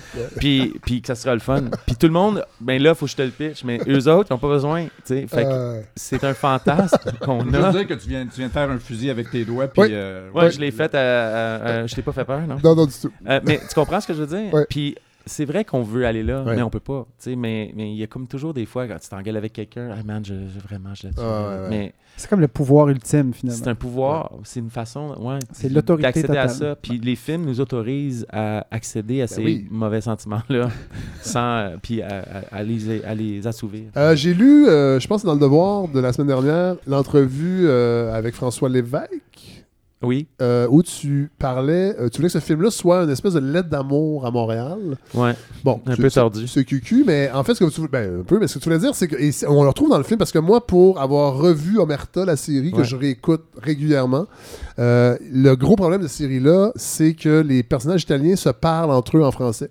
Ouais. Avec un accent italien, fait que ça marche pas bien bien. Tu dirais à Jimmy d'aller dire à ce gars-là, tu sais, non, mais parlez-vous en italien. Et là, dans ce film-là, c'est trilingue. C'est trilingue. et tu disais que c'est comme ça, dans la réalité. C'est comme ça, mais en fait, euh, c'est bizarre. Ça, c'est l'affaire qu'on on en parle beaucoup. Mais Sylvain, il avait écrit le scénario de même. Tu sais, il y avait des bouts en italien, il y avait Je des me bouts. suis jamais posé la question, en Non. fait. C'était juste- deux vieux Italiens Ouais. qui parlent ensemble, ils vont pas parler Mais français. non, Ouais. Euh, ils vont parler italien. Ouais. Puis moi, en lisant, j'ai, j'ai, jamais. Ah, ouais, ok, comment faire? C'était comme, ouais, ouais, c'est le même. C'était juste un fait, tu sais, parce que c'est le même. Puis Ouais. j'ai lu une critique aujourd'hui de, de Maxime Demers qui, qui a- qui a vraiment aimé le film. Ouais. mais il m'a dit Apods n'a pas su euh, éviter le cliché des euh, décors kitsch des, Ouais. des Italiens. C'est pas un cliché. C'est ça. Parce que moi, je n'ai visité plein de maisons italiennes dans la fabrication du film, puis c'est le même. Qu'est-ce que je te dis? Puis puis il y a comme une certaine beauté là-dedans aussi, tu sais, fait que... Rococo Jazzy. Ouais. Il y a la, la- la façon, de, les costumes qui ont, les reconstitutions qui ont été faites, là, c'est, c'est ça qui fait le, le- le cachet du film. L'esprit mafieux, là, Ouais. C'est eux autres qui mais le font. Je dirais même, tu sais, les, les accents. Puis, mais non, mais je pense qu'il y aurait pu avoir une décision du distributeur, du producteur de faire Hey, non, on n'aime pas ça, les Mais c'est les- ça, je les- te les dis, il n'y a personne à la chaîne Ça, c'est cool. non, ça. qui a, qui a questionné ça. Ouais, Jamais. Ouais. Il y a juste une, une affaire à un moment donné que, ah, il y a peut-être, il manque peut-être un peu de français. Ouais. Il y a eu cette question-là à un moment donné. Puis Peut-être ben, moi qui l'ai posé, d'ailleurs. Je pense que c'est toi, ouais. Puis, euh, puis moi, j'étais comme, ben non, tu sais. puis ils n'ont jamais posé la question jusqu'à temps que là, le, le film sort. Ouais. Ou, ben, il sort. Il, il sort Il est sorti. Ouais. Ouais. Puis que les gens le voient, puis là, ils en parlent. Puis tu fais, ah ouais, ok. Ah ouais, ok, ok. Oui, ben, Probablement c'est que vrai. c'est parce qu'on le voit, on l'entend pas aussi souvent que ça, parce que dans Ouais. d'autres productions, c'est moins. Mais je pense euh, qu'on est à l'époque maintenant ben qu'on oui. peut, Ouais, on peut se permettre on ça, peut se permettre ça, puis qu'on peut accepter que les gens vont lire un peu de sous-titres euh, Euh, en voyant un film. Il faut parler de la distribution, évidemment, Oui. parce qu'elle est extraordinaire. Oui. Euh, Marc-André Gronet, tu avais travaillé avec euh, Sur l'affaire du monde. se- seulement l'affaire du monde Juste l'affaire du monde. OK. Qui est vraiment, vraiment extraordinaire dans le rôle de, de Vince Gamache. Sergio Castellito, que plus- la plupart des gens au Québec, je pense, à, à moins, à, à part les cinéphiles, vont découvrir. Oui. Qui est vraiment très excellent. Il est vraiment excellent. Et, Euh, ouais. et ce qui est intéressant, c'est que on aurait facilement pu aller chercher Guinadon, avoir un, un réflexe comme ça. Et là, on va chercher quelqu'un qu'on connaît pas, Ouais. qui est italien. Euh, comment ça s'est fait, ce, ce- ce- ce choix-là? Écoute, c'est venu de, du producteur, en fait, euh, Anton, puis du, de Bruno Rosato, qui, avait, euh, qui nous avait conseillé euh, d'aller voir. Mais il me de semble ce que c'est. Anton qui euh, C'est le Anton qui était là, le premier à sortir le nom. Puis moi, je- quand il me l'a sorti, non, j'ai fait Ah ouais, je le connais, là, je suis allé revoir ses films. Ouais. Puis euh, ben, une couple de films acteur et réalisateur. Ouais. Ouais. Pas les films qu'il a réalisés, Non. mais les films. Puis c'est souvent, Sergio, il jouait des comédies, puis des, des, petits, des petits rôles un peu, euh, je, je sais pas, le, le tendre. Ouais. euh, L'amoureux. le tendre comique amoureux dans les comédies romantiques, euh, fort branché et très film d'auteur. Puis là, j'ai vu ça, mais il y avait quelque chose. tu sais, Ouais. Il y avait de quoi, de, de mine. Fait qu'on il a proposé le rôle, lui a Ouais. envoyé le scénario, il a tripé le scénario. Je- tu tu l'as su, ça? Oui. Sylvain? OK. Je suis modeste. C'est bon, Ça, je, te laissais le dire. c'est bon de te pitcher des, des- des fleurs. Euh, il a vraiment aimé le scénario. Là, il a, vu- euh, il a demandé à voir mes films. J'ai envoyé mes films. Puis là, euh, il a aimé ça. Ouais. Puis il était in. Moi, la seule affaire que je voulais, c'est d'aller le, rencontrer. Ouais. Parce que tu t'embarques dans une Oui, aventure. oui, tu oui. veux pas que. Ça clique pas. Ouais, puis tu veux pas que ce soit plate surtout. Puis c'est ça, je suis allé le voir, puis tout de suite, ça a été comme, ouais, Ouais. clair, clair, clair. Il était habillé, il est sorti, il est allé dans, la toilette- dans la toilette, puis il m'a dit, attends, donne-moi une minute. Puis il est revenu, puis je le vois de même, puis il était tout habillé avec le Ah, ouais. les lunettes. Il a fait un beau compliment parce que j'ai lu quelque part qui disait que tu, tu étais ouvert aux suggestions. Oui. Ce qui était la preuve d'un réalisateur en, en possession de ses moyens. Ouais, c'est un beau compliment. Ben oui. Euh, mais je suis ouvert aux suggestions. C'est Est-ce que, est-ce que tu l'es plus qu'avant? Non. J'ai toujours été euh, de même. C'est juste que ce qui est le fun quand tu fais ça, tu donnes, donnes- en fait, tu donnes un- des limites. Ouais. Puis là-dedans, dans ce terrain de jeu-là, OK, vas-y, trip. Puis s'il amène des suggestions euh, qui vont dans le sens du rôle, ben oui, t'es prends, c'est sûr. Tu serais cave de pas le prendre. Euh, on- il faut parler de Gilbert Scott aussi, parce qu'il est extraordinaire. Et Ouais. c'est c'est pas la, la vedette, mais en même temps, oui, d'une certaine façon. Et, et c'est un- c'est tout en nuance aussi, son, parce que c'est un personnage Vraiment. plus low profile, c'est le tailleur. Euh, c'est- euh, Est-ce que c'est un choix naturel pour ce, ce rôle-là? Est-ce qu'il y a eu plusieurs candidats? non, Euh, non, hein? Gilbert il est venu. J'avais travaillé avec lui sur un, un autre film. euh, euh, C'était quoi, non? Ouais, un autre film. Je n'aimerais pas. Puis, euh, mais que j'avais vraiment Serge aimé Postigo. l'expérience. Ouais. Le film de Serge. On le salue. Oh oui. Euh, fait que j'avais travaillé avec lui euh, avec juste deux jours, Ouais. mais il y a quelque chose de tellement, euh, je sais pas, de sweet. Ouais. Tu sais. Ouais. Euh, je sais qu'il y a eu des histoires à son Oui! sujet. Mais, euh, mais moi, j'ai pas jamais vu ce côté-là. Puis c'est tellement un bon sweet, film de tellement mafia, fin. ça devrait régler tout ça. C'est exact. mais vraiment, puis le personnage que, que Sylvain avait créé, Ouais. c'était vraiment quelqu'un de euh, mou. Ouais. Puis un peu comme il laissait les choses aller, puis il, il, il prend pas de position vraiment jusqu'à la toute fin du Ouais. film. Mais moi, je peux dire que je- ce rôle-là, je l'ai écrit pour lui, en fait. Ah ouais? je l'avais- ouais, je l'avais eu dans, euh, dans Louis Cyr. Ouais. Il jouait un rôle. Et puis le tailleur, pour moi, ça- c'était lui. Ça a toujours été lui. Puis étrangement, c'est l'acteur préféré du vrai tailleur, de Jean Gamache. C'est Ah son, ouais? son Ah, idole ok. absolue. Wow. Puis euh, d'ailleurs, euh, Gilbert, il est allé voir Jean Gamache. Faire un genre de petit entraînement de tailleur, de, de move, puis d'affaires. Puis Professionnel. et c'est ça. C'est pour ça qu'il est bon. Gilbert est venu. Tout le reste, c'était des auditions. Ouais. ouais. Mylène euh, Mackay. Oui, c'est ça que j'allais dire, parce que là, je suis rendu là. Parlons des femmes. Euh, bon, dans le livre, euh, ils sont là, mais sont pas omniprésentes. On, on sent pas quel pouvoir elles diffusent, dans, parce qu'elles en ont un quand même. André pas- Cédillo? Oui, oui, c'est juste parce que c'est diffusé. euh, C'est pêle-mêle dans Ouais. le livre. Parce que, tu Oui, sais, oui. a- on en parle. On parle de, de- de- on parle de Libertina Risuto, là, Oui. la femme de Nicolo, qui, à un moment donné, euh, quand il arrive la fin de l'opération du bureau de change, là, il y a 3 millions qui traînent en Suisse à part, à part, à part le chercher. tu sais.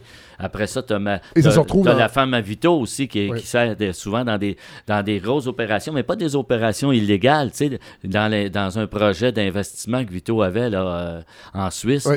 Euh, c'est c'est sa femme qui faisait l'intermédiaire Ouais. entre, les, entre les autres intervenants. André, Après la, ça, la t'as- fille, après, de, t'as la fille. de Vito, Ben oui, pendant qu'elle la est en prison, euh, c'est celle que... Oui, c'est ça, mais dans le livre, on ne l'a pas parce que le livre arrête avant que Vito Ah, entre en prison. C'est vrai.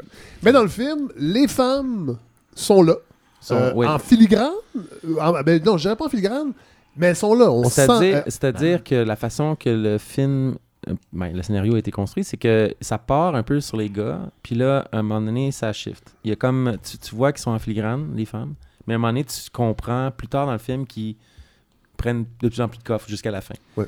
Puis, euh, puis ça, c'était une réalité qui est évoquée. D'ailleurs, comme tu disais, la, la- la fille de Risuto, quand il est parti, c'est elle qui menait le Ça bateau. ouais, elle s'occupait beaucoup des affaires. Ouais. Fait que, tu sais, puis c'est ça. C'est ça, la- ça a toujours été le même. Ouais. Les femmes sont, derrière sont Ouais. toujours comme. Toujours ça. Ils collent la shot. Oui, c'est toujours ça. Dans tous les domaines, ce sont les femmes qui collent la shot derrière. On sait, ça.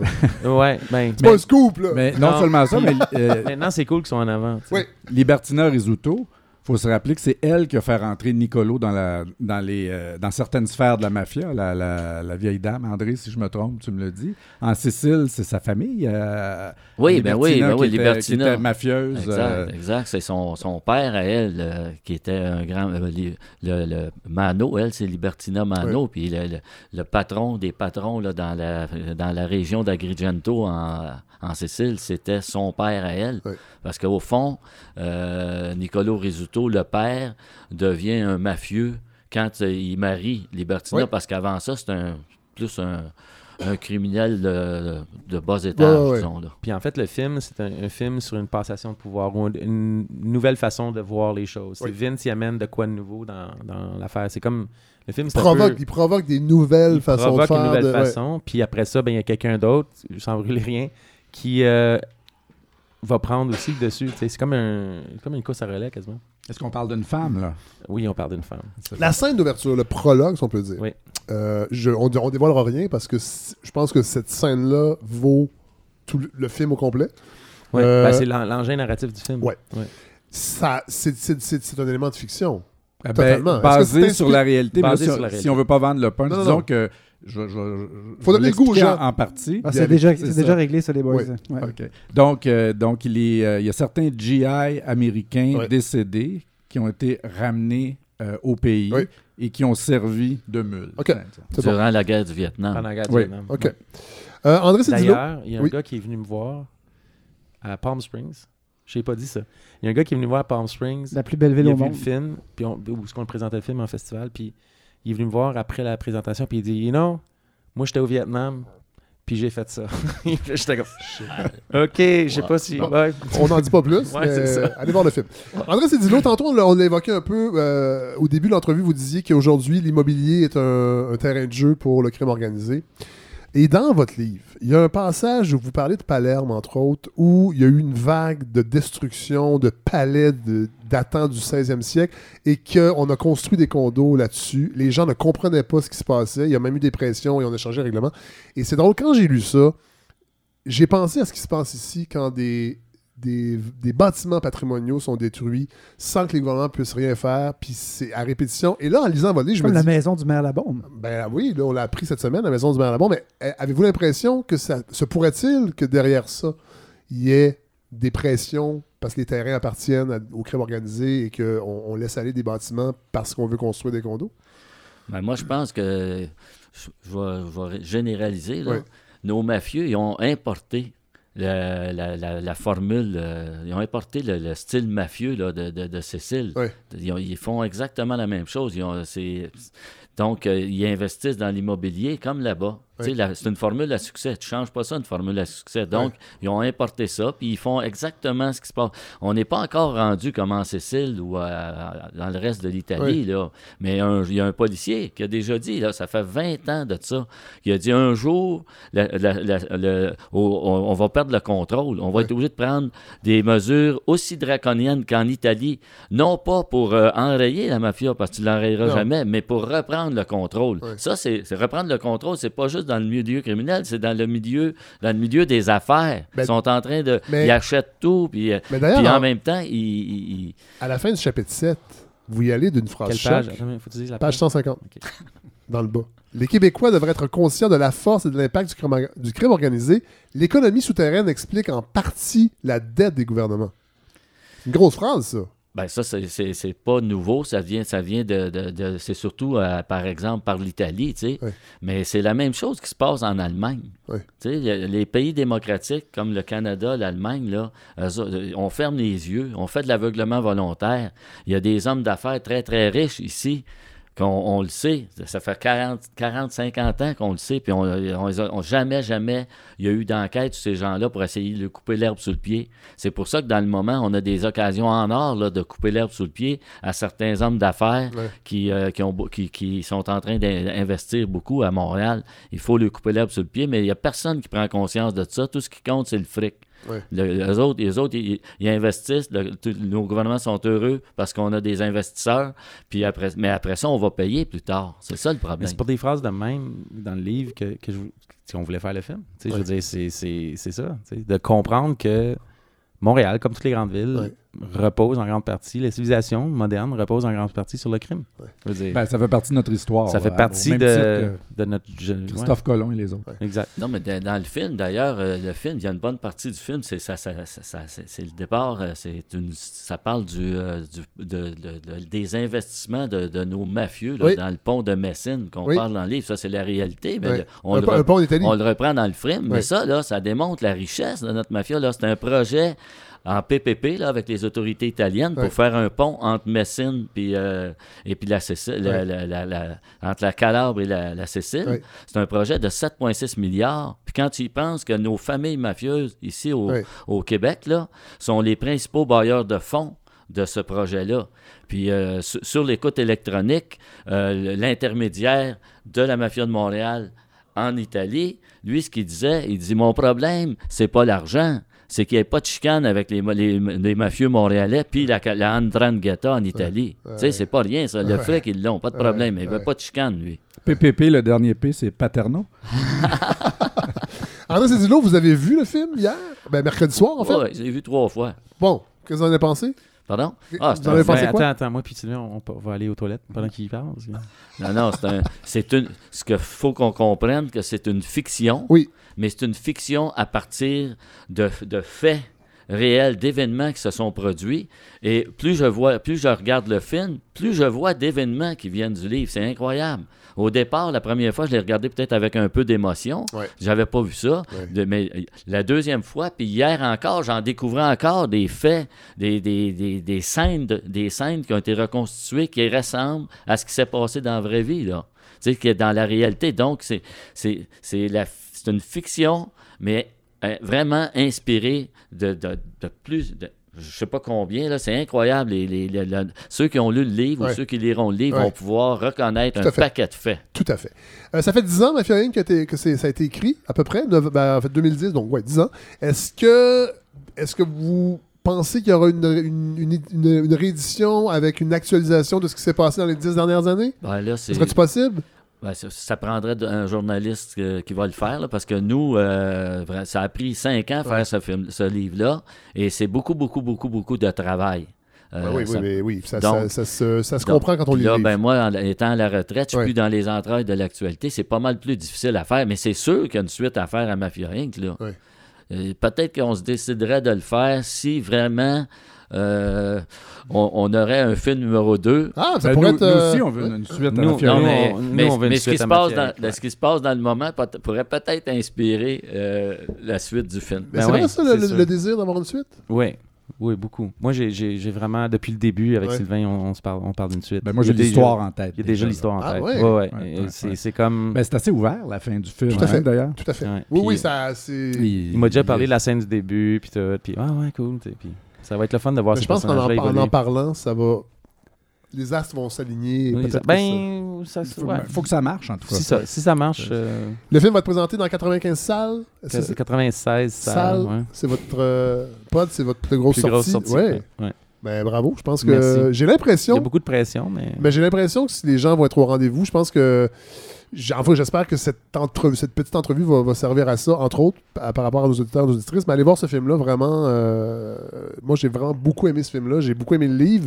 Mais le film, euh, je pense que ça va ouvrir les yeux aussi aux gens que tout ça existe encore aujourd'hui. Puis c'est c'est un- C'est le but. non, ouais. C'est le but, hein. Ouais. Ben, Sylvain, Guy, merci beaucoup d'être Merci. venu. On a entendu les scénaristes, on les entend jamais absolument. Je suis content que vous soyez venus. Pod, merci. Et André Cédillo, merci d'être venu. On va vous réinviter euh, aussitôt, peut-être que l'actualité le voudra, si ça vous tente. euh, je trouve ça le fun d'avoir quelqu'un comme vous qui a du métier et qui a le temps de venir euh, vulgariser un peu tout ça et de, de- de- de- de- d'actualiser ces informations-là. Je pense que c'est important de le faire. Merci à vous trois. Un plaisir. Merci. Merci.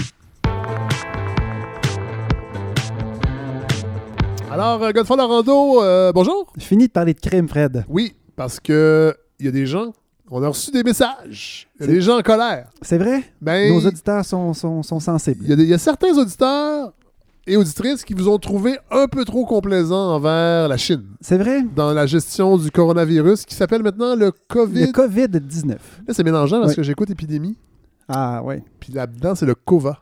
C'est vrai? Ouais, Parce que c'est un coronavirus aussi. voilà. Ouais. Est-ce que c'est une série québécoise, ça? Oui. Est-ce que c'est Rémi Girard qui joue le rôle du virus? Non, Non? c'est pas. Ah, c'est euh, c'est Serge Postigo. Il est partout. ben, c'est vrai, Fred, que j'avais souligné, moi, il y a deux semaines, parce que le dernier épisode de la balado, j'étais pas là. Non. Vous étiez en mode. En mode euh, Hors série. Hors série, Oui. je n'étais pas là. Et euh, donc, il y a deux semaines, quand j'ai parlé du coronavirus, donc de Wuhan, qui n'avait pas de nom à l'époque, euh, je disais que je me posais la question, euh, l'OMS avait félicité la Chine pour l'ensemble de sa réaction très rapide. La Chine, c'était finalement mieux avait mieux réagi que, que dans le cas du SRAS. Et, et, euh, bon, je l'avais souligné, mais j'avais aussi demandé est-ce que ça se pourrait que la Chine en profite pour redorer un peu son blason sur le plan international en, en ouvrant le jeu et en Oui. se montrant disponible? Parce qu'on l'a vu dans, dans- dans le Lotus Bleu, ce sont des gens perfides. les Chinois. Fred, Fred, faut que vous lâchiez les fictions, là. Ça suffit. Hein? Mafia Inc., Lotus Bleu, euh, de- Épidémie. Serge Postigo. Serge Postigo. Ce sont toutes des fictions. Tout cela n'est pas vrai.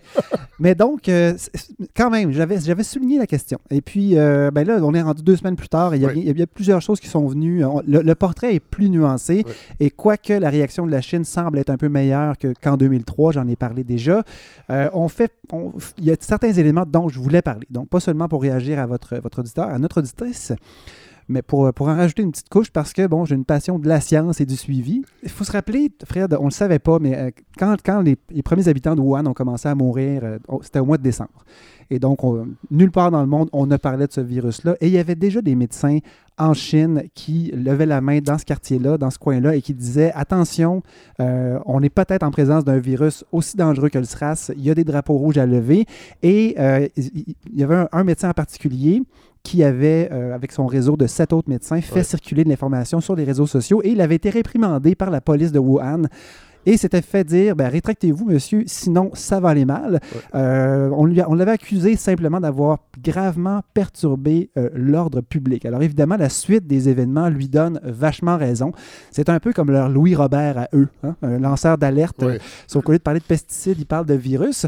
L'ironie là-dedans, c'est que ce gars-là est mort. Oui. Il est décédé dans les der- derniers jours du virus, du Ben, coronavirus. ça, c'est la version officielle. Sans Ben, vouloir euh, Mais on a- mais vraiment- alimenter la théorie du complot. Euh, On est en Chine? D'autant plus que la Chine a changé sa façon de... euh, Jusqu'ici, la Chine ne, ne, compte- ne comptabilisait que les gens atteints, confirmés par un test diagnostic, et ils ont changé cette notion-là dernièrement pour accepter les cas probables. Et donc, c'est pour ça qu'il y a eu un bond dans les... euh, dans- en fait, c'est arrivé hier, ça. On, on a, eu, on a rajouté un... Euh, je n'ai pas les chiffres exacts, mais bref, il y a- si, on- si vous suivez le graphique d'augmentation, euh, ça, ça s'était stabilisé dans les derniers jours. Et là, la Chine vient de changer sa façon de comptabiliser. Euh, peut-être que c'était pour ça. C'était pour cacher. Ah, c'était pour, pour rajouter un cas probable de plus. Il est mort. Il est mort et il passe maintenant pour un héros national, euh, un héros de euh, la liberté d'expression. Et ce qui est assez fantastique et incroyable dans le contexte de- du régime autoritaire chinois, c'est que suite à ça, il y a plusieurs prises de position publiques des gens qui acceptent des intellectuels, des, des gens connus, qui signent des lettres ouvertes, donc qui mettent un peu leur, leur- leur- leur vie- pas leur vie, mais leur, leur- leur statut en jeu pour réclamer plus. Donc, ils profitent de la situation pour réclamer davantage d'ouverture euh, du régime. Et c'est majeur. Donc, Oui. pour un pays Oui. comme la Chine, c'est un élément assez euh, fantastique. Oui. Et euh, ce que j'avais dit aussi, il y a quelques secondes, c'est que la Chine avait changé euh, sa façon de calculer le nombre de, de gens infectés et tout ça. Et ils ont l'air un peu fous, dans le fond. C'est que tout d'un coup, on a un pic de, de 15 000 personnes de plus infectées. Euh, c'est presque 20% de ce qu'on avait jusqu'ici. Donc, ça change les chiffres, de la, des chiffres mondiaux. Les gens posent des questions à savoir est-ce que la Chine avait deux ensembles de chiffres depuis le début en parallèle? Et donc, ils ont l'air un peu fous. Et qu'est-ce qu'on fait dans un régime autoritaire quand on a l'air fou? Ben, on sac du monde dehors. Oui. Et donc, ce qu'on a fait euh, tout, tout récemment, c'était trois punitions officielles, des punitions publiques. On n'est pas on rendu encore à la balle dans la nuque dans un stade, mais euh, on a mis à la porte trois leaders euh, régionaux de la région d'Hubei et ils ont été limogés tout simplement. Donc, quand, euh, quand l'autorité cafouille, eh bien, l'autorité suprême punit les cafouillages. Et ça, ça me fait réfléchir, Fred, à un parallèle trop facile à faire avec l'éducation. Vous savez, Fred, que je travaille en CPE. Ben oui. Et donc, le concept d'autorité sur un groupe, évidemment que c'est facile de faire des parallèles avec l'éducation, avec l'enfance. Et, C'est un euh, microcosme. Absolument, mais quand on exerce un contrôle sur un groupe, mais il y a toujours des différents niveaux de contrôle. Et quand on parle évidemment d'une autorité totale comme celle du gouvernement chinois, euh, évidemment qu'une autorité totale, une autorité euh, assise sur la peur, mais finalement, euh, oui, effectivement, vous allez avoir un bon contrôle sur la population, au même titre qu'une éducatrice. euh, il y a eu des époques où, il y a- où- où les groupes étaient des groupes de 25, 30, Ouais. et c'est parce que l'autorité était totale. Et donc, Ouais, le contrôle sur le groupe était plus facile. était plus facile. Qui d'autre que la Chine, Fred, aurait pu boucler des villes de 60 millions d'habitants du jour au lendemain, construire un hôpital de 1000 places en, en 5 minutes? Euh, c'est des décisions autoritaires et personne n'a son mot à dire. Alors évidemment qu'il y a des avantages, c'est-à-dire une puissance de feu, une puissance de réaction inégalée, mais il y a un parallèle, il y a, une- il y a un revers à cette médaille-là et c'était ce dont on parlait dans un podcast euh, dont je m'étais permis de publier le lien, Oui. euh, un, un podcast du Daily Mhm. Que je réinviterais tout le monde à, à écouter, où on parlait, on laissait parler un, un reporter qui était à Wuhan et qui donnait un portrait de l'intérieur. Et lui, ce qu'il expliquait, et c'est exactement ça, c'était que euh, il y a une il y, a une, il y a une face sombre, à une- évidemment qu'il y en a une face sombre, mais elle est très claire dans une situation comme ça, c'est que aussitôt qu'il y a une erreur ou quelque chose qui ressemble à un cafouillage, exactement comme ce dont j'ai parlé tantôt, Oui.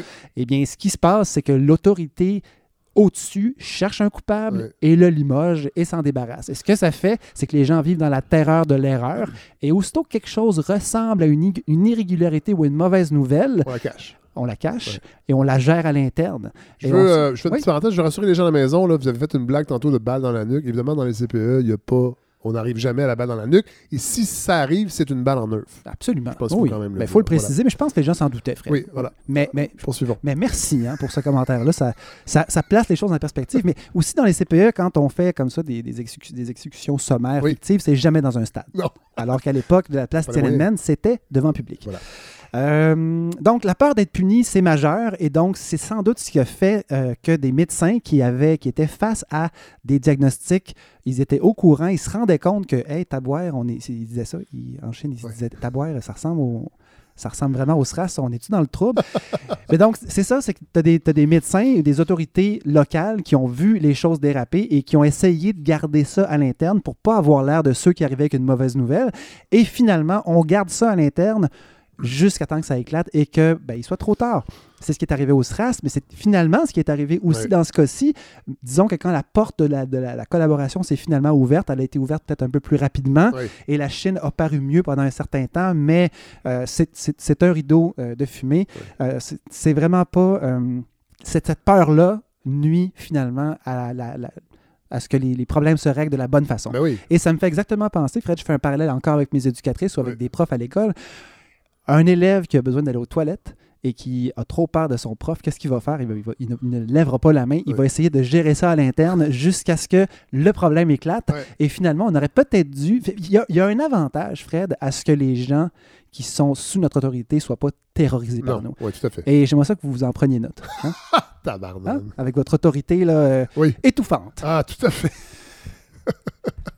Donc, euh, on parle d'un grand test, un autre grand test pour le régime chinois. J'ai même lu dans le Devoir, euh, on comparait ça à la crise de la place Tiananmen. Donc, Ah oui. évidemment que le, le- le- le- le gouvernement chinois tente de garder la face, mais le réflexe d'écraser toute contestation, euh, c'est extrêmement... Il faut, il faut écouter le- la, la- la balado du, du Daily, c'était vraiment extraordinaire. Mais tout ça est Euh, accessoire parce que vous, vous viviez des choses Ben, incroyables. je, je vis des choses, chino- je- des choses chinoises, Ah. des choses incroyables, Ouais. effectivement, euh, mais l'économie mondiale aussi, Fred, Oui. vit des choses. Et donc, ça se passe en Chine, mais l'OPEP a annoncé que la demande de pétrole qui était prévue pour 2020 va être considérablement diminuée. Oui. Et euh, la Chine est un client majeur du Golfe Persique pour ce qui est de- du pétrole. Et euh, donc, on s'attend à ce que la consommation de pétrole baisse dans l'année à cause de la crise du coronavirus, à cause de la baisse du tourisme, parce qu'il y a beaucoup de Chinois qui sont plus en déplacement. Et en parallèle à ça, à cette baisse potentielle des prix du pétrole, il y a aussi le devoir qui publiait un article euh, cette semaine que j'ai trouvé vraiment intéressant et un peu décourageant qui parlait de l'attrait des VUS. Est-ce que vous avez vu ça? Oui.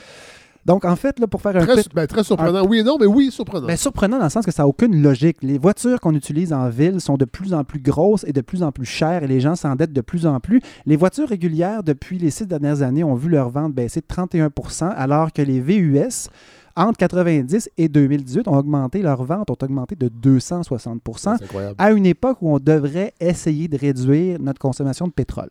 Oui. Mais je connais quelqu'un, Fred, en ce moment, qui essaye fort de réduire son empreinte écologique Ah en parlant de pétrole. Oui. Et savez-vous, c'est qui? Non? Vous savez pas? Non? Ben, c'est votre chroniqueur, Fred. Ben voyons! Ben oui. Parce ah, c'est ça, ces choses que vous vivez. C'est c'est cette chose que je vis, c'est que je suis en train, Fred, de me débarrasser de, de ma dépendance à la voiture. Ah. Oui, vous avez. je me suis pas débarrassé. Je me suis débarrassé de la voiture. Parce qu'effectivement, dans ma vie, il y a des changements euh, assez majeurs, Oui. des décisions importantes euh, et desquelles découle Ben le oui. fait que je, je serais porté à acheter une autre voiture. Et euh, là, je me dis non. J'habite dans un coin où il y a un métro littéralement à deux pas, une épicerie zéro déchet, à, à distance de marche, une quincaillerie, une SAQ, un bar, des fruiteries. Vous vous faites la moue, Fred, parce que j'ai dit un bar.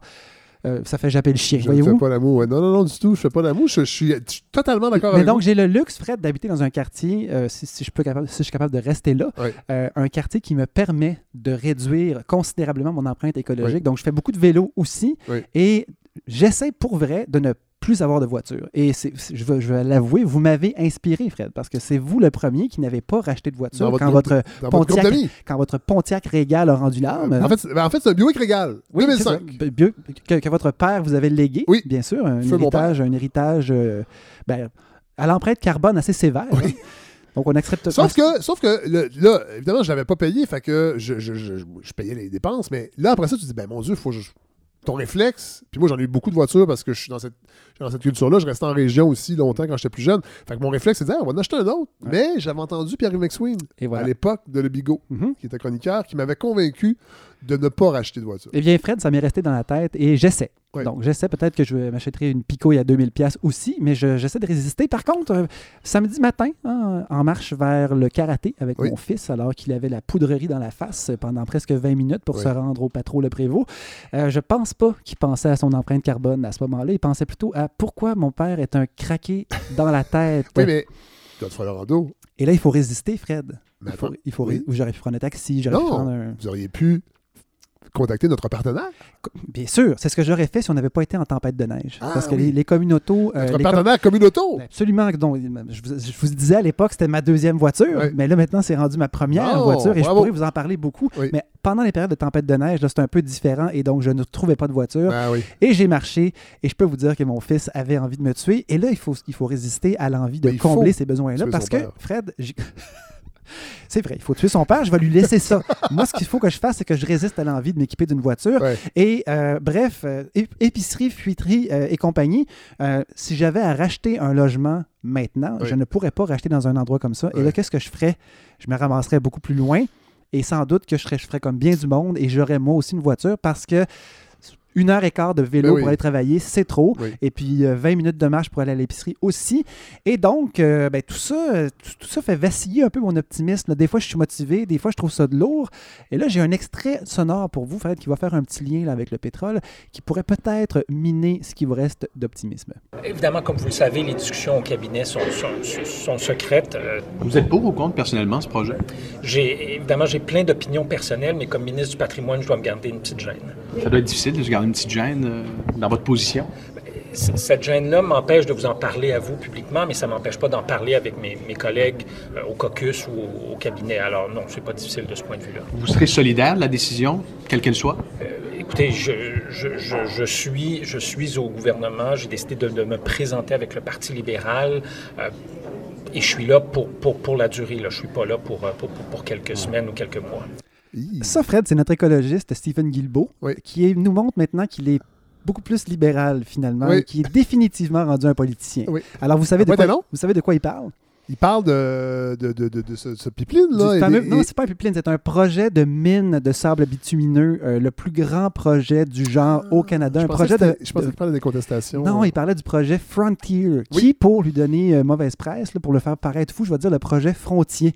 Quand on le lit en France, en Mais français, les, les, les, les blocus qu'on. ça, c'est autre chose. Ça, c'est le projet Gaslink. c'est un, il, y a c'est un- beaucoup, il y a beaucoup trop de projets pétroliers dans ce pays. Il y en a beaucoup. Et On perd le fil. On perd le fil de tout ce pétrole et ce gaz qui circule. Ouais. Mais donc, euh, alors que moi, je me tape la marche dans la neige samedi matin, euh, littéralement pour essayer, pour vrai, euh, de faire une différence pour la planète. Hein, c'est, sûr que c'est rien ce que je fais, Non. mais en même temps, je me dis, j'ai un micro, je peux en parler, euh, je peux peut-être influencer des gens, et en même temps, j'y crois. Euh, mais je me dis, ouais, le gouvernement Trudeau jongle en ce moment même avec l'idée d'autoriser ce projet-là de sable bitumineux, le projet Frontière, Frontier, qui va être actif, ce projet-là, jusqu'en 2067. Il n'y aura même plus de planète. en C'est-à-dire des, a- 2067. c'est-à-dire des années plus tard, Fred, après que le Canada soit rendu carboneutre. Donc, qu'est-ce qu'on va faire avec ça? Euh, avec la pression qui arrive de l'Ouest canadien, je me demande bien euh, où est-ce que Justin va s'asseoir? Sérieusement, là, là, il est quand même mal pris. Il a eu l'air fou en acceptant euh, le pipeline Trans Mountain. Il Ouais. a triplé la capacité de transport de ce pipeline-là, en sachant très bien, en ayant en main des rapports qui disaient que oui, ça allait être assez désastreux pour plusieurs éléments, sans compter, euh, c'est principalement les épaulards, mais sans compter le, le- le nombre de petits atomes de carbone qui, Ben oui. au bout de la ligne, vont se faire libérer. Euh, que va faire Justin, Fred? Je sais pas. moi, je pense qu'il va dire oui. Je pense qu'il n'aura pas le choix et il va, il va embarquer dans ce projet-là. Il va autoriser ce projet-là. Mais après ça, il ne faudra plus mettre de hier. là. C'est terminé. Ce, ce gouvernement-là, euh, en plus de Trans Mountain, euh, Moi, je trouve que. Je fais une parenthèse, Godefroy. En fait, j'essaie de répondre parce que Ouais. Ah, ça, c'est ça lourd. Je trouve que Justin, euh, Justin Trudeau devrait peut-être euh, engager éventuellement, là c'est sûr qu'il est ministre de, de l'Énergie, M. Ouais. Julien, qui lui Mhm. euh, trouvait que GNL c'est extraordinaire. Lui, il, il est capable de nous vendre l'idée que produire de la pollution, Oui, mais en fait, c'est cool. Le, le- le- le ministre Julien sortirait sûrement un graphique avec une ligne qui descend, puis il dirait ça, c'est la production de carbone du Canada. Vous voyez, ça descend.